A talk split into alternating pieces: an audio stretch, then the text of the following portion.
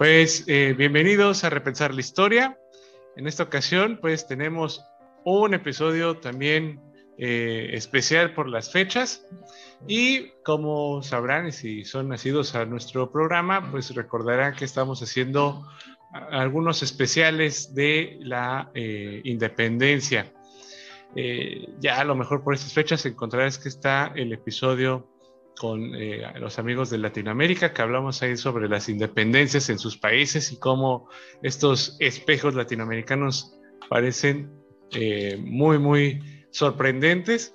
Y bueno, en esta ocasión, pues tenemos eh, una mesa titulada Protagonistas de la Independencia, o, de, o corrijo, de la consumación de la independencia.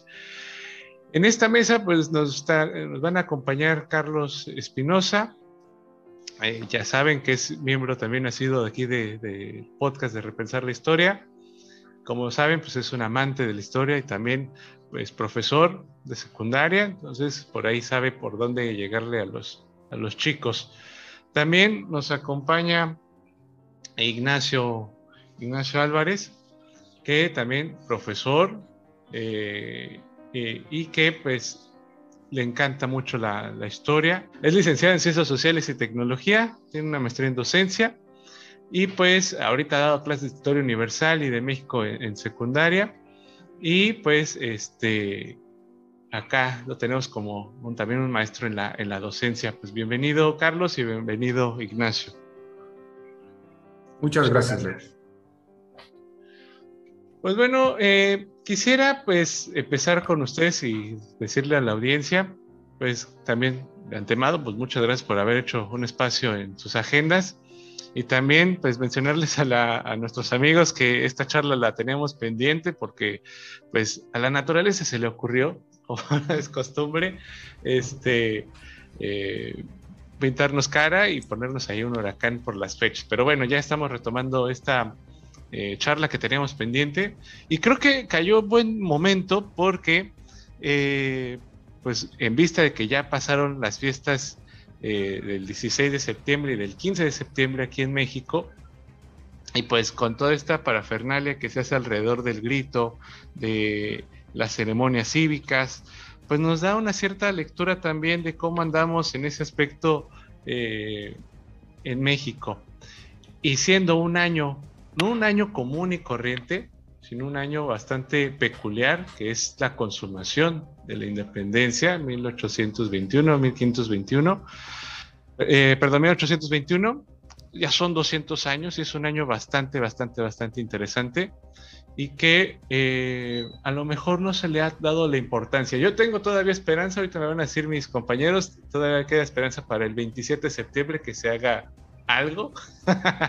este, pero bueno, el punto es decirle a la audiencia que es importante la consumación, así como el inicio, porque como en la vida y como eh, en la vida personal, los inicios y los finales son importantes. Entonces, vamos a hablar en esta ocasión de los protagonistas de la consumación de la independencia.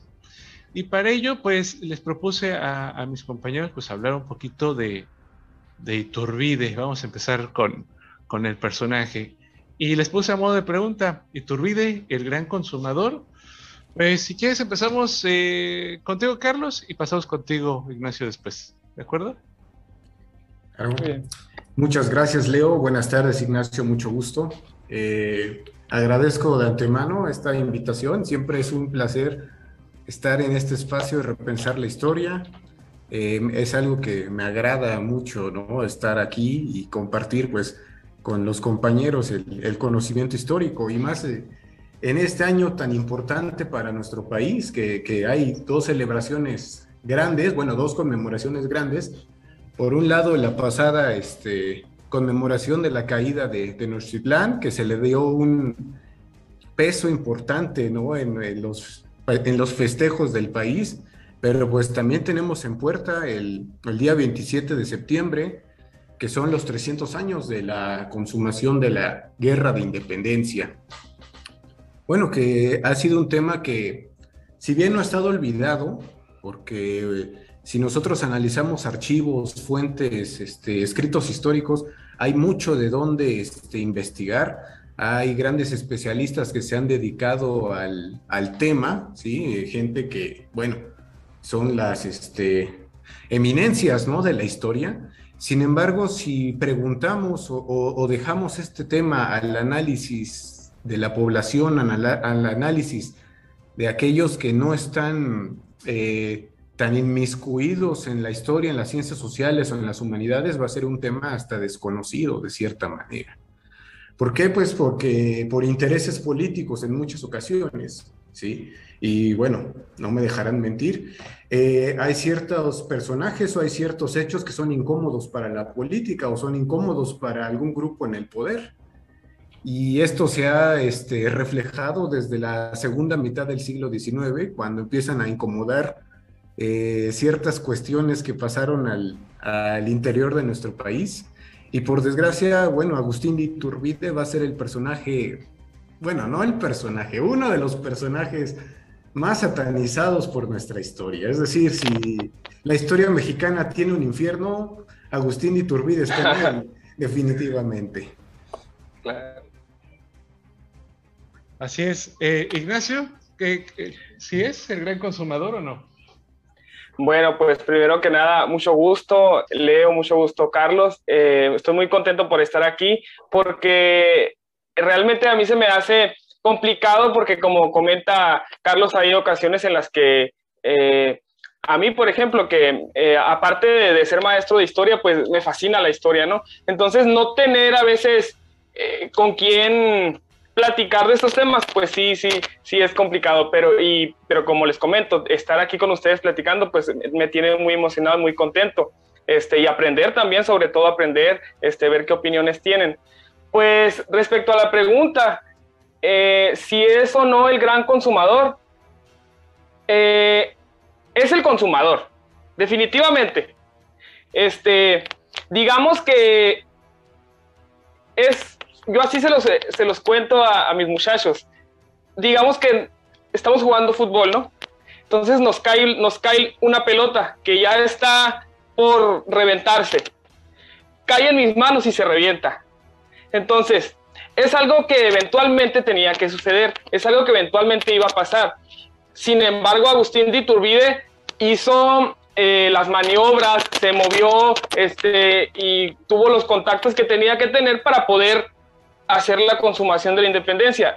Él lo logró, él, o sea, como les comento, él logró hacer esa, esa consumación de la independencia, eventualmente iba a pasar, pero aquí lo que comenta eh, mi compañero es que el problema de Agustín de Iturbide, eh, por lo cual este por lo cual se le ha satanizado tanto en la historia de México, es el hecho de que ah, del cambio de bandos, de que era un realista y el hecho de que, pues, por intereses propios, él llega a, consumar la independencia, ¿no? No por un interés este, genuino por querer ser un país independiente de la gente, no, siempre lo hemos sabido. Él era una persona que estaba en el poder y no quería perder su poder. Es por eso que se, que se une al ejército o hacen el ejército de las tres garantías y es por esto que, que llega a la consumación de la independencia, ¿no? Sí, así es. Creo que eh, vamos a, hablar un poquito de, este Iturbide. Me quedó así como en la, en la memoria el decir que es el gran personaje que tenemos ahí olvidado, incluso satanizado, no sé. Eh, de hecho, ayer comentaba con mis alumnos que el, eh, la historia lo escriben los vencedores, pero creo que hay maneras de, este, de ya hacer esta historia contrapelo, de ver, ok, sí ganaron estos republicanos que quisieron contar la historia de esa manera, pero hay que darle valor a cómo fueron las cosas. Y las cosas fueron que, Iturbide, con ayuda de Guerrero y quizás por intereses propios de cualquier ser humano, que yo me atrevería a preguntarle a cualquiera que hubiera hecho en sus zapatos. Yo creo que hubiera hecho exactamente lo mismo. ¿no? Teniendo en cuenta que tienes armas, tienes gente, tienes el apoyo de la élite y que pues lo único que tenías que hacer era pactar una unión, pactar una eh, paz para alcanzar la, independencia. Y siendo que pues España, ya con el retorno de Fernando VII, pues híjole, ya era como ver al rey medio, mm, mejor no.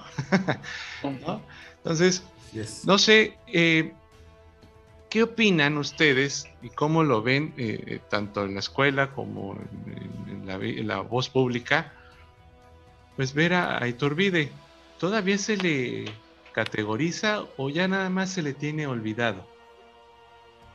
Bueno, creo que Iturbide desde su vida pública, desde su vida política, pues siempre estuvo lleno de enemigos, ¿no?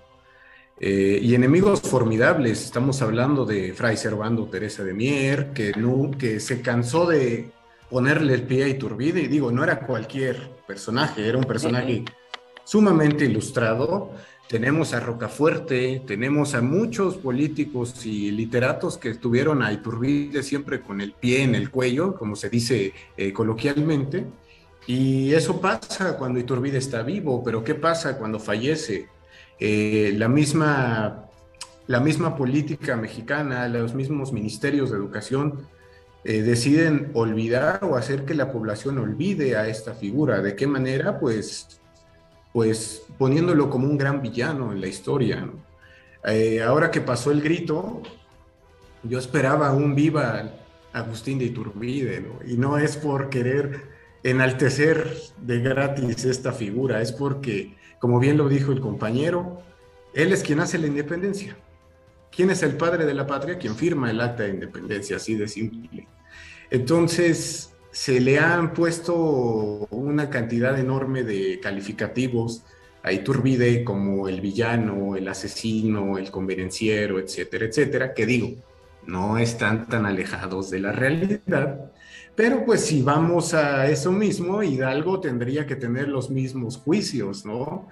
Hidalgo va a tener un, un punto en que pues pierde la razón, como lo hemos comentado en otros espacios, y bueno, tanto perdió la razón que incluso Ignacio Allende intenta envenenarlo, ¿sí? Porque el cura estaba loco.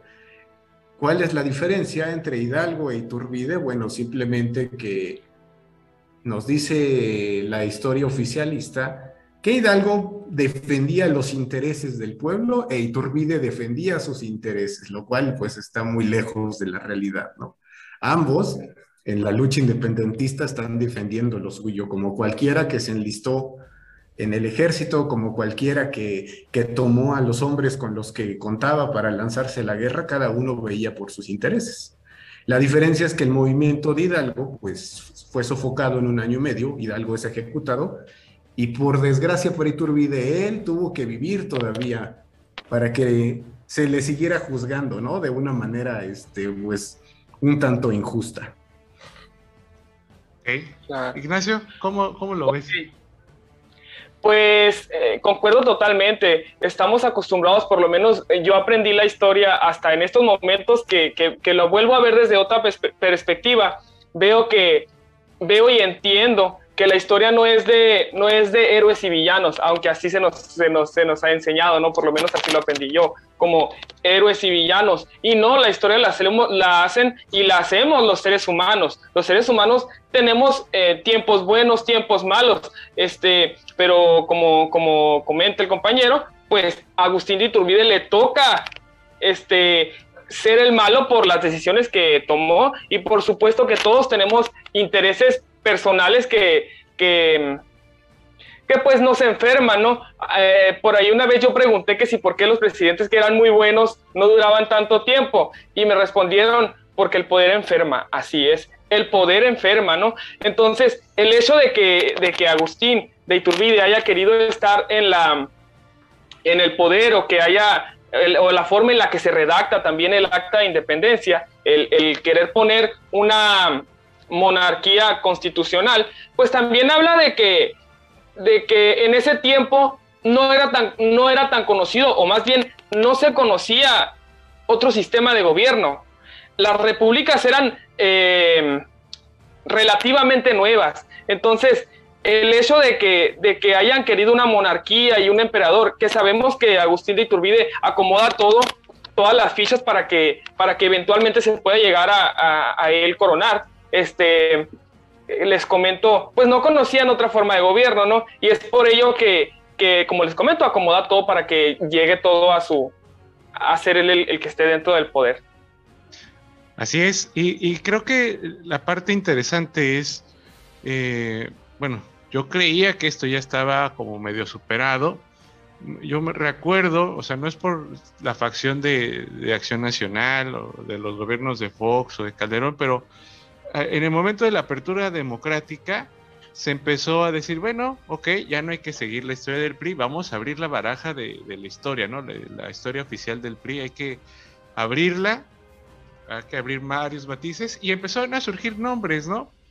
Empezaron a surgir nombres dentro de la, de la arenga y del conocimiento de la población. Ahí apareció pues la Leone, Vicario, este, apareció ya también eh, Pedro Celestino Negrete, como a darle voz a aquellos personajes que normalmente, como decía Ignacio, pues no nos habían contado. Pero todavía pues persiste esta idea con, con, Iturbide, que, ahorita lo, quiero retomar al, final. Hay otro personaje que pues también no se dice mucho de él, pero que pues obvio, si no hubiera sido por, por esa actitud que tuvo, no hubiéramos, eh, o quizás no se hubieran dado así las cosas, que va a ser Juan de O'Donoghue.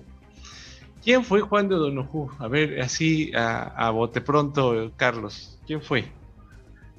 Pues realmente Onoju es, era un teniente, sí, tenía grado militar y llega a, conciliar con Iturbide, ¿no? Él, estaba recién llegado realmente desde España a la Nueva España, llega eh, a ocupar el cargo y viene pues eh, a negociar, o sea, le toca, no viene a negociar, le toca la negociación con Agustín de Iturbide, ya en el tenor del plan de Iguala, ya cuando se está promulgando el plan de Iguala y todas estas ideas eh, iturbidistas, la trigarancia, eh, facciones este, realistas que todavía están por ahí, eh, combatiendo con facciones insurgentes y a su vez con facciones trigarantes, o sea, ya hay, ya hay tres. La guerra se acaba de partir en tres, no solamente en dos.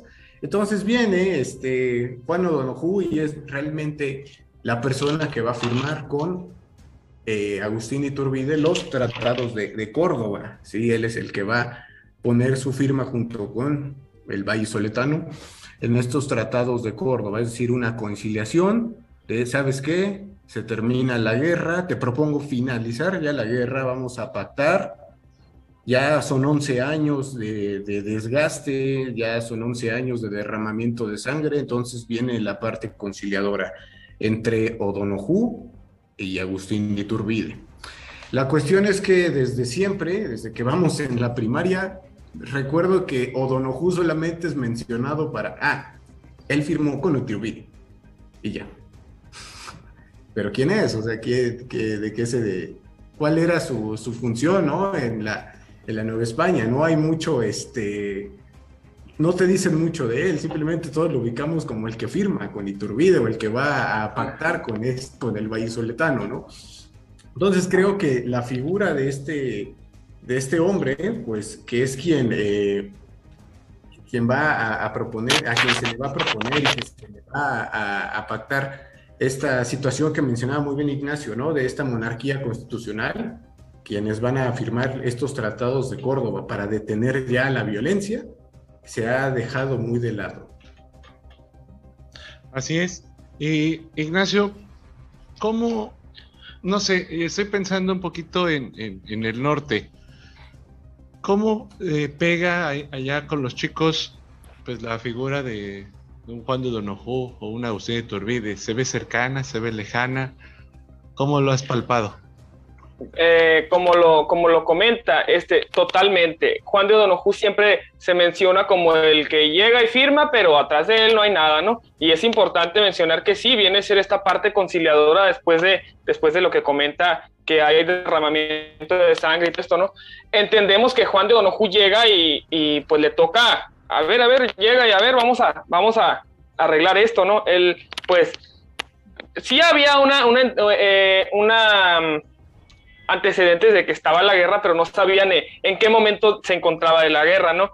Este, y como yo veo eh, a mis alumnos, pues veo que, que, que, sí hay un, como te digo, una falta de, de, de a lo mejor entender más o querer saber más acerca de, de estos temas, ¿no? Y nada más con esto, sino eh, pasa mucho, no sé si, si les pasa a ustedes, trato yo de, de hacer lo, lo, mejor, utilizar las mejores herramientas, pero, pero en ocasiones a veces es, es complicado hacerlos llegar al momento histórico, entender cómo se vivía en esos momentos, eh, para que ellos puedan sentir o entender cómo es que, cómo es que se vivía en aquellos tiempos y, y por qué era, era, era, que se necesitaba la independencia, ¿no? Entonces, hablar de cómo, cómo ven los alumnos este, el, al tema de Odonoju, pues sí, yo creo que lo miran lejano, creo que se, que se mira un poco, un poco más cercano a, Agustín de Iturbide, aunque se mencione también que es el consumador y no se hable,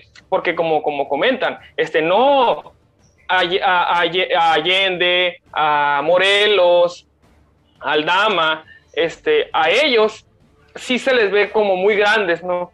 Que lo fueron, por supuesto que sí, son nuestros próceres, próceres de la independencia, pero eh, a estos dos personajes sí, sí se les falta darles el peso que tienen porque sí son importantes, porque finalmente ellos fueron los que firman los, los tratados de Córdoba, aunque sabemos que Juan de O'Donoghue no tenía la, la potestad para poder este, dar la, la libertad, pero creo que sí es importante mencionar que con esos tratados de Córdoba, aunque la corona española todavía no, no lo acepta, hasta ya sabemos que muchos años después, con los tratados de eh, Santa, Santa, María Calatrava, creo que se llama, ¿no?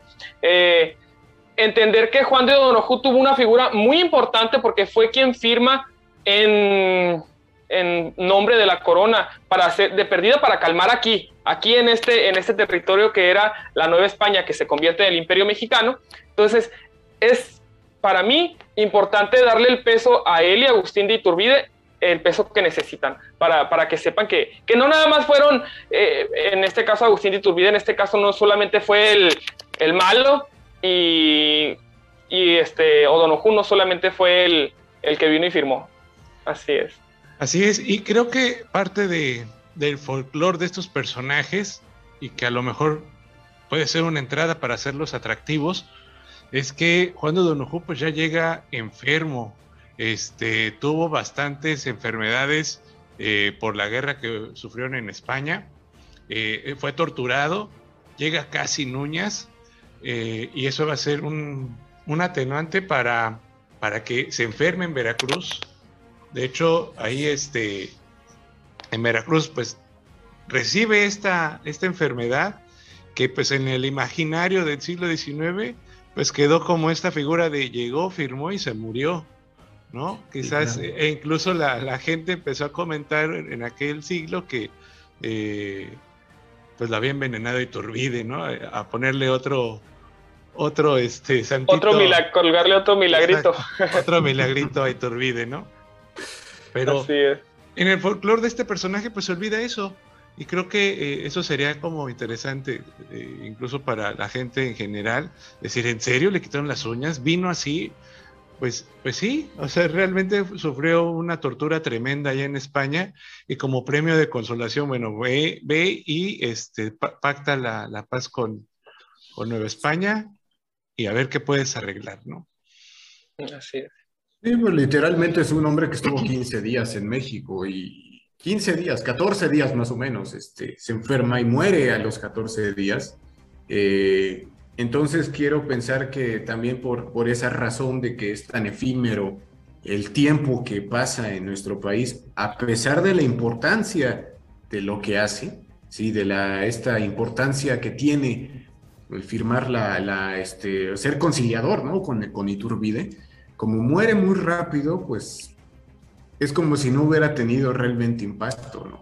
Eso sumado al hecho de que pues realmente en nuestro país la consumación de la independencia es un tema más, ¿no? No, no entra como en las, en las grandes conmemoraciones del país, entonces se dan todas las, este, aunque debería, por supuesto que debería hacerlo. ¿Por qué en Estados Unidos sí? ¿Por qué en Estados Unidos se festeja, por ejemplo, o su gran festejo es el, el, día de su independencia cuando se termina, ¿no? ¿Por qué en otros países sí y por qué en México no? También podríamos hablar de ese punto, ¿sí? Entonces, creo que se dan todas las condiciones para que, por desgracia, tanto él como los demás protagonistas sean de fácil olvido, ¿no? Para la memoria del mexicano. Eh, ah, sí, creo que la respuesta a, la pregunta que, planteas está en lo que hemos platicado. El hecho de que, de que a, los, a los iniciadores se les haya dado ese peso tan grande, eh, de decir, ellos iniciaron y van adelante. Ahí está la respuesta. El hecho de, de, los intereses, porque hay que decirlo, eh, la historia, como, como lo han comentado y lo sabemos nosotros, la historia se escribe y a quien, por quien le conviene, ¿no? Y de la manera que a mí me conviene. Entonces, la historia se escribió de esta manera. Por eso no, no, no, le quisieron dar la importancia a Agustín de Iturbide. Pero realmente para mí, pensar que en, en, algunos días ya estamos por, por eh, tener 200 años de ser independientes es fascinante, es fabuloso. Y no veo, ah, lo que comentabas ahorita, yo no veo probablemente eh, el presidente algo diga en la mañanera o algo haga, pero mm, yo realmente no veo mm, que ni siquiera hay tantos comerciales en la tele, hay tantas cosas que, que, vemos. Nada, yo no veo algo que nosotros que lo sabemos y, compañeros, compañeros maestros y personas que son que somos aficionados a la historia, lo sabemos y sabemos la importancia que tiene este tema y este día, pero la población en general sí está un poco olvidado. Ellos el, 15 de septiembre somos los más mexicanos y viva México y, y, y, la Jesucita en Chihuahua y lo que quieras, pero, pero ya después, que, que, es lo importante, que en realidad es en el mismo mes, es algo muy interesante. 11 años después, pero es en el mismo mes. Este, pues no, no se ve nada, no, no, no se le da la importancia, no se le da el peso. ¿Por qué? Por el personaje que, que hemos comentado, ¿verdad?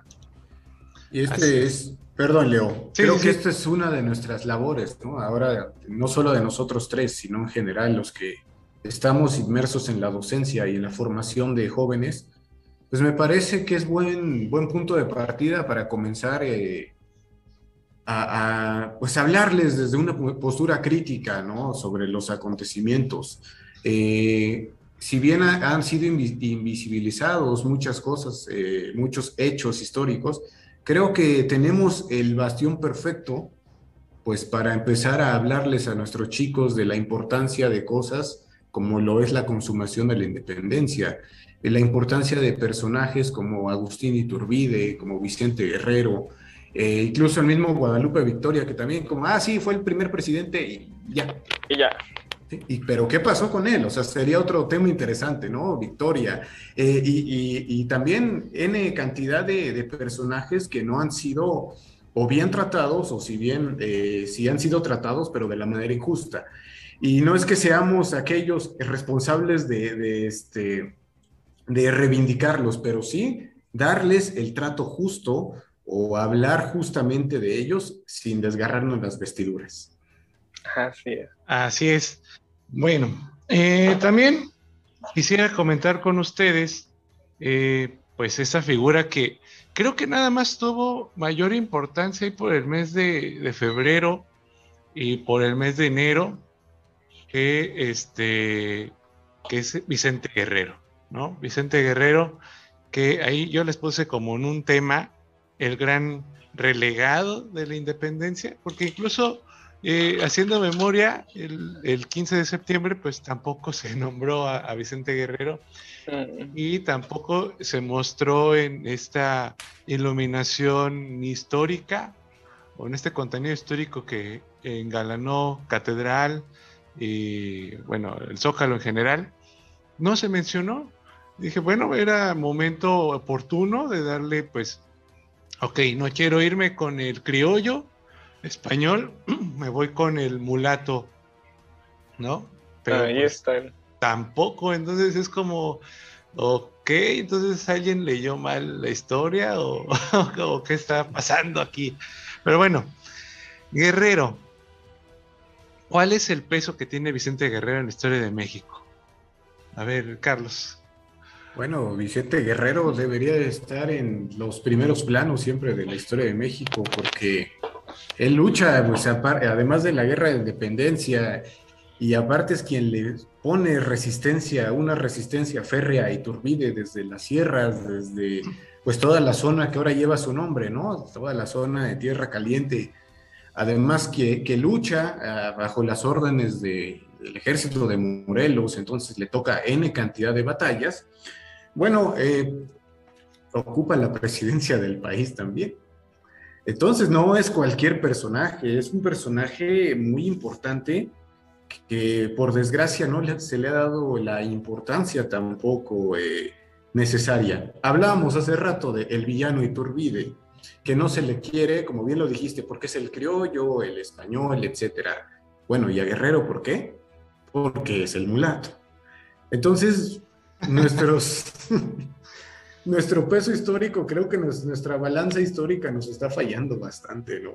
O sea, se debe de encontrar un punto medio y no, no irnos por el personaje, por sus orígenes, por su por quién era eh, biológicamente, ¿no? Sino por la importancia de estos personajes, el peso que tuvieron para nuestro país. Y Guerrero sin duda debería de estar incluso en los billetes. Sí. Así es. la verdad debería estar en los billetes. Sí, es cierto. Eh, todo se le recuerda por, por algunas, este, pues también atrocidades, ¿no? Cometidas en contra de este, españoles durante la primer, las primeras décadas de la vida independiente. Sin embargo, él, él era un militar muy brillante. Incluso Lorenzo de Zavala, uno de los evangelistas de la independencia, me gusta decirles así a, a Alamán, a Mora, a Zavala, a Bustamante. Ah, me gusta. Los grandes escritores de la independencia. Zavala dice que, que Guerrero era una persona sumamente inteligente. Era una persona que si él no sabía hacer algo, preguntaba y lo aprendía rápido. Esto se ve reflejado en su carrera militar. Simplemente Iturbide no lo pudo capturar ni fusilar. En un primer momento Iturbide le ofrece el pacto y Guerrero le contesta que no que siguen peleando. Si quieres la independencia, vamos a pelear por él. Primero encuéntrame, ¿no? Algo que pues, evidentemente no iba a ser. Pues también su vida desde la, la, independencia pues va a tener estos tintes románticos que hablábamos en otra ocasión, ¿no? Su famosa y célebre frase, la patria es primero. Eh, bueno, habla mucho también de la, de la conciencia que tenía el hombre respecto a lo que estaba haciendo, ¿no? Eh, sí, vamos a decir, también tenía sus ambiciones y estuvo dispuesto a defenderlas hasta el final.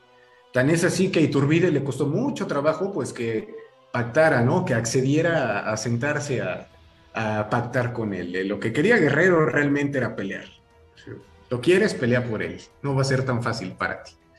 Entonces, bueno, eh, creo que también es uno de los grandes relegados a los que tenemos que estudiar eh, y ya en vísperas de esta conmemoración de la consumación con mucho detalle. Ignacio. Ok, eh, hablar de relegado, totalmente, está relegado, ¿no? Y sí comentas este, que pues no tenemos muy bien la balanza de, de, cómo hacer a un, a un, personaje importante. Claro que no está bien hecha la balanza, ¿no? Porque eh, volvemos a lo mismo. La historia está hecha de, por, eh, por cierto tipo de personas. Entonces, primero hablar de, que eh, me quedé, de que Vicente Guerrero era un muy buen militar y que, y que pues Iturbide se acerca a él porque pues no le podía ganar, no le podía ganar y, y luchó contra muchos y derrotó a muchos, pero con Vicente Guerrero no podía y como dice el dicho, si no puedes contra el enemigo, únete a él. También es importante mencionar que, que Agustín de Iturbide se pone, me quedé, que Vicente Guerrero se pone a las órdenes de, de Iturbide, ¿no? Entonces eh, ahí hay un ahí hay un, hay un detalle, ¿no? El hecho de que yo me pongo a tus, a tus órdenes, pues sí hay, si estamos hablando de rangos militares, pues entonces queda un poquito abajo. Era brillante, no me queda duda. El problema aquí está en que, como les digo, se pone a las órdenes, hay un rango militar y pues eh, hay que acatarlas. Y también, pues, lo vamos a decir, era mulato. Entonces, eh, pues la va a aventar así como, como, este, en México, como dices, seremos clasistas, pero no racistas, pero en realidad sí, México, pues, en aquellos, hace 200 años, bueno, hace 500, no, no 500, pongámosles en, la colonia y un poquito más para acá, era un país clasista y racista, ¿no? Ya sabemos por las castas.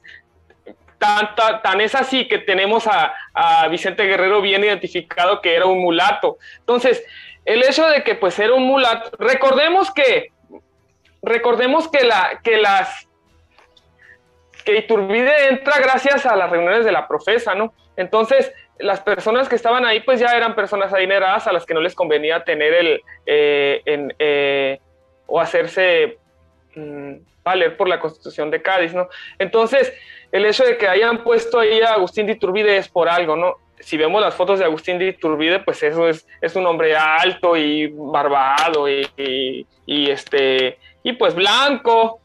Y vemos a, Vicente Guerrero, pues tiene sus, sus, rasgos como un mulato, como una persona afrodescendiente, ¿no? Entonces, ese es el problema, aparte de, de que se haya puesto a las órdenes de, de, de Iturbide, pues el hecho de que, de que, de que haya sido de, de esa raza que, que hoy lo vemos y lo vemos hacia atrás y decimos, pues no hay ningún problema, ¿no? Nosotros. El racismo, el racismo sigue existiendo, ya no en la misma forma en la que existía antes, pero sí es importante decir que eso es uno de los principales motivos por los cuales Vicente Guerrero no ha sido reconocido.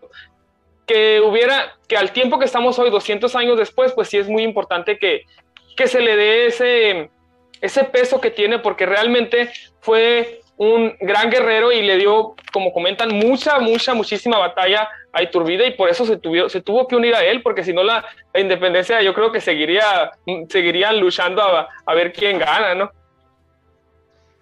Así es, y, creo que uno de los motes que se le dio a, Guerrero durante la independencia, pues fue el, de, el del chango, ¿no? Tanto por su aspecto, por la táctica que ocupaba. Eh, era muy común que en la sierra toda su pandilla se trepaba a los árboles y de manera, este, eh, no sé, de motín, pues, asaltaban a las caravanas españolas, ¿no? Entonces, evidentemente, y, por el aspecto, y eso también se los comento a, los chicos, pues el aspecto de guerrero en una guerrilla, pues no es como muy aseada. La verdad es que se dejaban el cabello largo, nada afeitados, eh, andrajosos, evidentemente, porque están en una guerra. Entonces, eso pues le valió la, idea de eso. También, pues hay que mencionarlo, Guerrero, híjole, después de la independencia se rodeó de amistades sumamente difíciles. Eh, de esas amistades con las que uno no se quiere encontrar, bueno, y amistades le pongo así con dobles comillas, porque este, al pobre, pues le sacaron jugo como a cualquiera y después lo abandonan e incluso pues llega hasta el paredón, ¿no? Eh, con esto quisiera como, como tener con ustedes una como reflexión sobre qué les ha parecido en este trato que han tenido con estos personajes. Es decir, eh, ¿qué se necesita para que no únicamente quede en el nivel académico o en el nivel intelectual este tipo de conocimiento, sino que llegue pues a la mayoría de la gente, que le impacte. ¿Qué opina? Me parece que eh, este es el momento idóneo, este es la, bueno, y el momento que nos va a tocar, ¿no? A nosotros, los 300 años, difícilmente nos van a tener, nos van a tocar los 400 o los 500. Entonces, este es el momento de, pues, plantear a las personas que, pues, la historia tiene que ser siempre vista desde la crítica, desde una postura objetiva. Entender que la historia y, todos sus procesos, como fue la guerra de independencia en, en todas sus etapas, pues tenemos nosotros que verlas desde con los ojos analíticos, como si fuera una partida de ajedrez. No podemos intervenir en ella, no podemos apasionarnos de ella, ¿no? Simplemente entender que cada uno de los actores, desde Hidalgo hasta Iturbide, pues actuaron con base en sus propios intereses, ¿no? y estos intereses distaban muchísimo de intereses colectivos, eran intereses elitistas. Eh, hay que entender eso, siempre que una persona, no decir personaje, una persona decide eh, involucrarse en un proceso militar, en un proceso político, es porque algo va a defender o en algo se le afectó. Volvemos al punto del cura. Aquí, a mí me encanta hablar del cura. El cura tenía intereses económicos que fue a defender. La única diferencia entre Hidalgo y Turbide es que uno tenía intereses económicos el otro tenía intereses políticos. Y eso lo dejamos para el análisis, porque Hidalgo con el tiempo también tenía intereses políticos. Entonces es algo de lo que tenemos que partir, entender que tenemos que dejar los prejuicios a un lado, tenemos que eh, no apasionarnos por incluso las posturas partidistas, que son las que se encargan a veces de ponerles los eh, calificativos a estos actores de la historia. Eh, Incluso, bueno, yo le haría una invitación a, quien nos escucha. En este momento se han dado muchísimas, en este año, perdón, se han dado muchísimas charlas, muchas, muchas charlas por todos lados, muchas publicaciones, etcétera. Eh, cada quien tomará su, su, decisión para informarse, informarse de la mano de, de, de, las posturas críticas. Eso es una invitación que se hace y para eso es este tipo de espacios como repensar la historia reflexionar. Eh, no, no pretendemos desmitificar totalmente, pero sí encender una pequeña luz para quitarnos toda esta este partidismo de encima, porque yo, con todo respeto, yo siempre voy a culpar al partidismo de, de las posturas erróneas que existen en nuestro presente. Así es. Ignacio. Bueno, pues eh, desde una postura muy personal considero que, que sí tenemos nosotros como, como maestros, también aquí voy a aventar una así muy, muy al aire, este, tenemos que, que entender que, que sí nosotros tenemos en nuestras manos, en mi caso en secundaria y los que estén en preparatoria, eh, sí tenemos en nuestras manos lo que comenta Carlos, sembrar la semillita, ¿no? Así como, como lo comento, fíjense, le voy a, para, para, nomás para, para entender esta, esta manera. Cuando yo entré a secundaria, a mí no me gustaba la historia para nada. Y yo conocí una, eh, la maestra que me dio a mi historia, me dijo que no me gustaba la historia porque no me la había contado ella. Y así fue. Y ahora me tienen aquí, ¿no? Entonces, sí considero que es bien importante que a nosotros como maestros nos guste, nos interese y formarles, esto sí es súper importante, formar una postura crítica.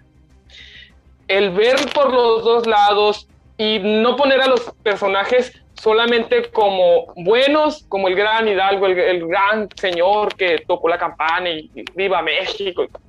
Y no poner a Agustín de Iturbide como el que quería ser emperador nada más, porque sabemos que todos tenían sus intereses finalmente la independencia se logró, hoy estamos libres, estamos eh, pues cada quien en su casa muy a gusto y sin guerras y eso es muy importante y maravilloso, pero no dejar atrás todo lo que pasó antes de nosotros, saber que, que por cada decisión que se ha tomado en la vida, en la, vida histórica, en sí, pues en la historia de nuestro país, eh, nos, ha, nos ha traído al momento en el que estamos hoy. Eh, las, nosotros, las nuevas generaciones, voy a decir nosotros porque estamos jóvenes todos, por lo visto estamos jóvenes todos, ¿no? Vemos que, que nada más queremos vivir el presente y de una forma individual, ¿no? Entonces, sí entender y, y hacerlos a nuestros jóvenes entender que, que tenemos algo atrás de nosotros, ¿no? Yo siempre digo, y, y, yo creo que todos los maestros lo dicen, ¿no? En su materia. Yo digo, la historia es la materia más importante de todas. ¿Por qué? Porque si no hay historia, no hay español. Bueno, español sí. No hay matemática, no hay química. ¿Por qué? Porque todo lo, todo lo que aprendes hoy es algo que ya está escrito. ¿Y quién lo escribe? Pues la historia. Los seres humanos hacemos la historia, ¿no? Entonces, eh, hacerles eh, entender a nuestros alumnos desde, desde cada quien, desde, desde, desde su trinchera, en este caso nosotros, desde nuestras aulas, pues decirle a nuestros alumnos que, que, la historia es importante, pero sobre todo poner esa semillita de, de, de, dejarle la duda de quién fue, de quién fue tal, de quién fue, por ejemplo, que a mí, me, a mí me parece un personaje muy importante, Fray Servando Teresa de Mier, me parece formidable sus hazañas, también las de, las de mm, Morelos. Entonces, entender que Morelos no, era ese señor que nada más está parado así en la foto y mirando, no, entender que era un ser humano y que, y que hacía cosas y que, tenía, que hacía chistes y que, y que Miguel Hidalgo no era aquel señor bonachón, sino que era un ser humano que tenía cosas buenas y cosas malas y también intereses, ¿no? Entonces, sí, como les digo, desde su trinchera cada quien, sembrar esa semillita como a mí, como a mí me la sembraron para que yo esté hoy, hoy este día aquí platicando con ustedes, pues así, de esa manera hacerlo nosotros. Excelente. Creo que eh, también algo que les compartía a, una mesa anterior que tuvimos fue que, eh, eh, bueno, voy a leer un poquito a, Carlos María Bustamante, que es la antítesis de Lucas Alamán, que es... Híjole. pero que esta semana, como estuve recordando, o estábamos viendo el primer imperio, y recurría como a, esta gaceta que escribió sobre cómo era el, pueblo mexicano del siglo XIX después de la, de la, consumación de la independencia. Y este texto se los compartí también a los compañeros de, de Latinoamérica y, o sea, se quedaron como impactados de decir, ¿en serio eso fue en el siglo XIX? Porque pues hace una fotografía de cómo era la, la población, ¿no?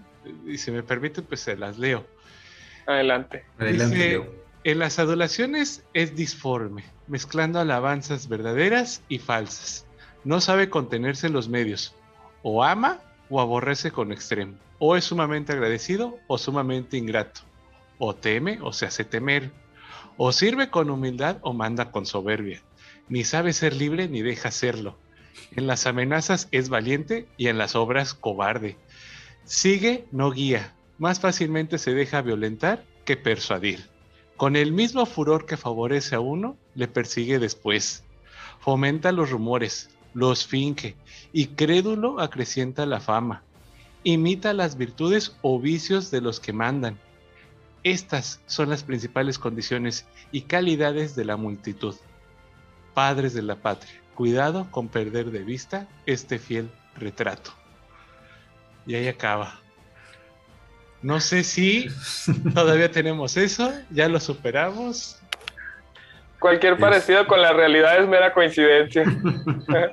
pues sí, se perdió de vista el fiel retrato, al parecer. sí, o sea, es, parece que hay cosas que no han cambiado en 200 años, ¿no? que, que siguen siendo o sea, a mí no me gusta, o quizás no estoy muy de acuerdo con que la historia se repite, pero parece ser a veces que las condiciones históricas tienden a, parecerse un 99.9%. Entonces, eh, es, complejo y, justamente en esto recae lo que decía Ignacio y, muy bien, estoy totalmente de acuerdo con ello. esta labor de trabajar con los adolescentes, con los jóvenes, ¿no? con, estas situaciones, para que a ver si su generación eh, pues no, no cae en los mismos vicios que la nuestra, ¿no? Eh, si su pensamiento puede ser más eh, objetivo, más crítico que el del, de la nuestra, no digo nosotros o alguien en específico, pero en general, me parece que es un buen momento de reivindicar ¿sí? Y esto no tiene nada que ver con política, sino como sociedad mexicana reivindicarnos en muchas cosas. Y bueno, desde la historia creo que se pueden hacer mucha labor de, reivindicar. Eh, creo que todos nos hemos encontrado siempre con la misma pregunta, ¿y la historia para qué sirve? ¿De qué me va a servir eso? ¿Para qué la voy a usar? ¿A mí de qué me sirve saber que el 27 de septiembre de 1821 pasó X cosa? Bueno, sirve para reivindicar, hacer las paces con ese, valga la redundancia, ese pasado, quitarte las ataduras sociales, quitarte las ataduras ideológicas y formar una nueva perspectiva de las cosas. Yo, es una de las respuestas que les doy a mis alumnos. Yo entiendo, a veces uno es muy joven para, para en ese momento captar el mensaje, pero te va a quedar la duda, ¿no? Igualmente, como decía Ignacio, te va a quedar la semillita. Ah, algún día el profesor me dijo esto y tienes razón, lo puedo retomar ahora. Sí, creo que ese es uno de los grandes usos, ¿no? De nuestra, de nuestra profesión. que no en todos los casos tiene éxito, pero bueno, que, que tenga éxito en uno de 100, ya nos damos por bien servidos. Así es. Claro. Ignacio. Eh, totalmente de acuerdo, ¿no? Este, ¿para qué nos sirve la historia? Pues eh, como disciplina, dice, entender el pasado, comprender el presente y no cometer los mismos errores. Esa es como disciplina, ¿no? Pero pues también esto hay que, hay que, hay que pasarlo a, nuestro, a, nuestro, a nuestro contexto. Pues claro, aparte de tener una conciencia histórica, decir de dónde vengo para saber hacia dónde voy, sí es importante.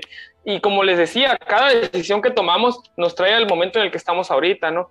Yo lo hago de una manera muy, eh, personal, eh, intento que sea de una manera particular, que ellos sientan, eh, en este caso, si, si, si, a ti, si tú estás en tu casa y llegan y te sacan, pues tú quieres volver a, a, a, a retomar tu casa, ¿no? Entonces, de esa forma creo que hacerlos parte de la historia, que no lo vean porque a lo mejor me equivoco, pero creo que ustedes también les han dicho eso.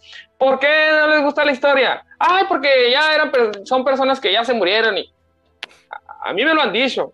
Entonces, eh, decirles, hacerlos sentirse parte de esa historia, saber que, que, somos descendientes de todas esas generaciones, somos descendientes, eh, para, para, que ellos eh, se interesen, ¿no? Entonces, eso para mí es lo más importante. Sí tenemos una gran labor eh, que creo que nosotros la vamos a cumplir muy bien porque, porque pues es el primer, es el primer paso, ¿no? Estar aquí, intentar hacer algo, algo diferente y, pues darle adelante, intentar siempre eh, tratar de mejorar, investigar y, irnos documentando cada vez más, porque también pasa de que la historia no cambia y la historia es la misma y no, eh, vamos cada vez teniendo más, más cosas, vamos teniendo otras posturas, este, van saliendo cada vez nuevos documentos, entonces entender que la historia no es una ciencia muerta, es una ciencia que está viva, es una ciencia que está en constante cambio y que es una ciencia, una ciencia social muy importante y, que, somos parte de ella y que nosotros, nosotros como, como, como, como jóvenes eh, y como mexicanos estamos construyendo la historia del México que mañana van a platicar los maestros que estén, que estén en nuestro lugar. Así es, y creo que eh, creo que dos puntos aquí importantes que ahorita mencionaron. Uno, pues reivindicar. Y yo creo que si el adolescente entendió la película de Coco, porque eso habla de reivindicar a los muertos, y que si les empezamos a decir, bueno, si entendiste esa película, pues vas a entender la historia, porque de eso se trata, de reivindicar a aquellos que no tuvieron voz o que se quiere olvidar, ¿no? Y dos, creo que eh, es interesante esta manera de, de darle a entender a la gente que la historia es útil. Tan útil es que, ay, no me gusta decirlo, pero tan útil es que, en la actualidad en nuestro país el gobierno está usando el discurso de la historia para reivindicarse como el gran transformador. Ahí está la utilidad, ¿no? Y, o sea, si alguien dice, no, es que no sirve, ahí está, ¿no? Ahí, a simple y a llanamente todos, ahí está cómo se utiliza. Y la manera de utilizarla, ahí es donde podemos decir, chin, me tuve que poner más atención a las clases quizás, ¿no? Eh, nada más como, como cartita a los Reyes Magos, yo sé que estamos en pleno verano, pero digamos, quiero que, se muestre como en este escenario.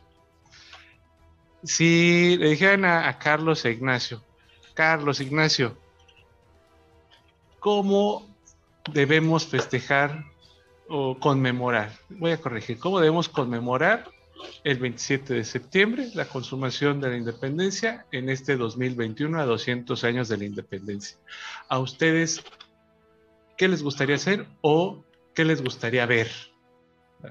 Empiezo contigo, Carlos. Eh, bueno, la verdad, yo soy a veces muy fan de las tradiciones, ¿no? Sin embargo, en esta ocasión no va a poder ser así porque a mí me gusta ver eh, las grandes estatuas eh, cubiertas con flores y con la solemnidad correspondiente, como se hacía desde el siglo XIX, pero nada más existen tres estatuas de Agustín de Iturbide y una está desaparecida, entonces no se va a poder por ahí. es algo que llama mucho mi atención y estatuas de otros héroes, personajes hay por todos lados, de Iturbide no las hay. Pero pues la forma que me gustaría que se conmemore es bajo este ojo crítico, quitándonos de encima los mitos, quitándonos las posturas erróneas y, como lo vuelvo a decir, el, ser subjetivo. Eh, una conmemoración tal vez no va a ser militar, por supuesto que no, pero una conmemoración eh, dirigida por una persona que sabe del tema. Y me atrevería a decir una conmemoración académica, porque si le dejamos la conmemoración a alguien que no es académico va a ser un desastre total. Entonces, por lo menos que se mencione de la manera correcta qué pasó y por qué es importante, para que la gente sepa eh, la importancia, la gran importancia que tienen estos, eh, este 27 de septiembre, que gracias a esto se dio el primer paso para estar donde estamos simplemente, para ser la nación que somos. Es cierto, no distamos mucho este México 2021 de aquel inicio del primer imperio, nada que ver. Pero sí, fue el primer paso para llegar a donde estamos y eso es lo que se le debe de recordar a la gente. Ok, Ignacio. Eh, totalmente de acuerdo. Sí creo que, necesita, que necesitamos eh, que sea algún evento, como dices, solemne, sí formal, en el que, en el que se cuente, se platique. Pero también otra forma creo que sería, pues, de perdida, llegarle a la gente por donde, por donde, por donde puedes hacerlo, ¿no? Eh, de perdida hacer un, como les comentaba, comerciales, algo que, que o sea, comerciales de en la tele, en Facebook, que es lo que ven nuestros jóvenes, que es lo que ven también ya las amas de casa y los, y los padres, ¿no? Eh, hacer una, una conmemoración, a lo mejor, este, como les digo, pues eh, sí, hacer conmemoraciones de, qué fue lo que pasó, cómo fue que pasó y hacerlo de una manera crítica, como comentan, de, de que no eran solamente, no era solamente eh, malo, el que, que no era solamente este personaje malo que quería el poder para él mismo y, y que y, en ese momento pues entender que, que no, no solamente el inicio fue importante, ¿no? sino que fue realmente importante el inicio, pero pues mucho, mucho también importante, mucho más importante la consumación, ¿no? El hecho de decir, ya terminamos, ya somos un país independiente. Sacar, el, el haber sacado a, las, a, las, a los españoles del poder creo que es algo muy importante y que no se le ha, no se le ha dado el peso, el peso que se necesita. Ok, Excelente, pues miren, eh, a mí me gustó mucho sus posturas y realmente pues hacemos un llamado. Creo que el único grupo que he visto eh, del Bicentenario de la consumación es un, grupo que está en Guerrero, evidentemente, y que este, no sé, no estoy muy seguro si está auspiciado por el gobierno, pero es el único que he visto que ha dado, ¿no? Y a nivel académico, bueno, sí está Colegio de México, la Academia Mexicana de Historia, pero vamos, no hay esa, como dice Ignacio, no hay esa promoción comercial que se debería de hacer, ¿no? Yo recuerdo que en el 2010 sí hubo mucha, eh, mucho dinero ahí para estarle inyectando a el Bicentenario, que en la actualidad, pues evidentemente, pues no hay por la austeridad, ¿no? Este, pero bueno, yo creo que, va por ahí quizás. Y bueno, eh, no sé, eh, ¿quieren dar alguna reflexión final? Eh, no sé, este Carlos. Sí, muchas gracias. Creo que es importante para quien nos escucha entenderlo. este año es fundamental, como partíamos en estas reflexiones porque pues es una conmemoración sumamente importante y me gustaría que bueno, quien nos escucha pues reflexione al respecto de quitarnos eh, estos prejuicios de los villanos, estos prejuicios de, de, los personajes malos, simplemente debemos de recordar que todos son actores y cada actor tiene su papel en la obra. ¿sí? Eh, es eso, un papel que responde a los intereses personales de cada quien que, bueno, visto en colectivo, estos intereses personales al final se convirtieron en intereses de la nación. pero hay una invitación también a quien nos escucha a, entrar a las fuentes sobre Vicente Guerrero, sobre Agustín de Iturbide, sobre quien ustedes gusten, todos estos personajes, pues para hacerse cada vez más analítico, más objetivo, más crítico. Y bueno, y con, con el perdón de sus mejores opiniones, no quedarnos con la información gubernamental o con las, bueno, las eh, difamación histórica que estamos viendo en estos, en estos meses, porque no le puedo llamar de otra manera, con el perdón de cada postura, pero el, el, uso de la historia desde la política es muy delicado. Entonces hay que tener mucho cuidado con estas informaciones y mejor pues eh, ir a otro tipo de fuentes eh, más, más fidedignas. Ok. Ignacio. Eh, entender que, que, esta dicotomía de la historia de los buenos y los malos no es la postura correcta, entender que hay que ser de una manera crítica y también hablar de, de, de que, pues, si, si hablamos de padres de la historia, pues hay que mencionar a, a unos, eh, porque se menciona mucho padre de la historia, ¿no?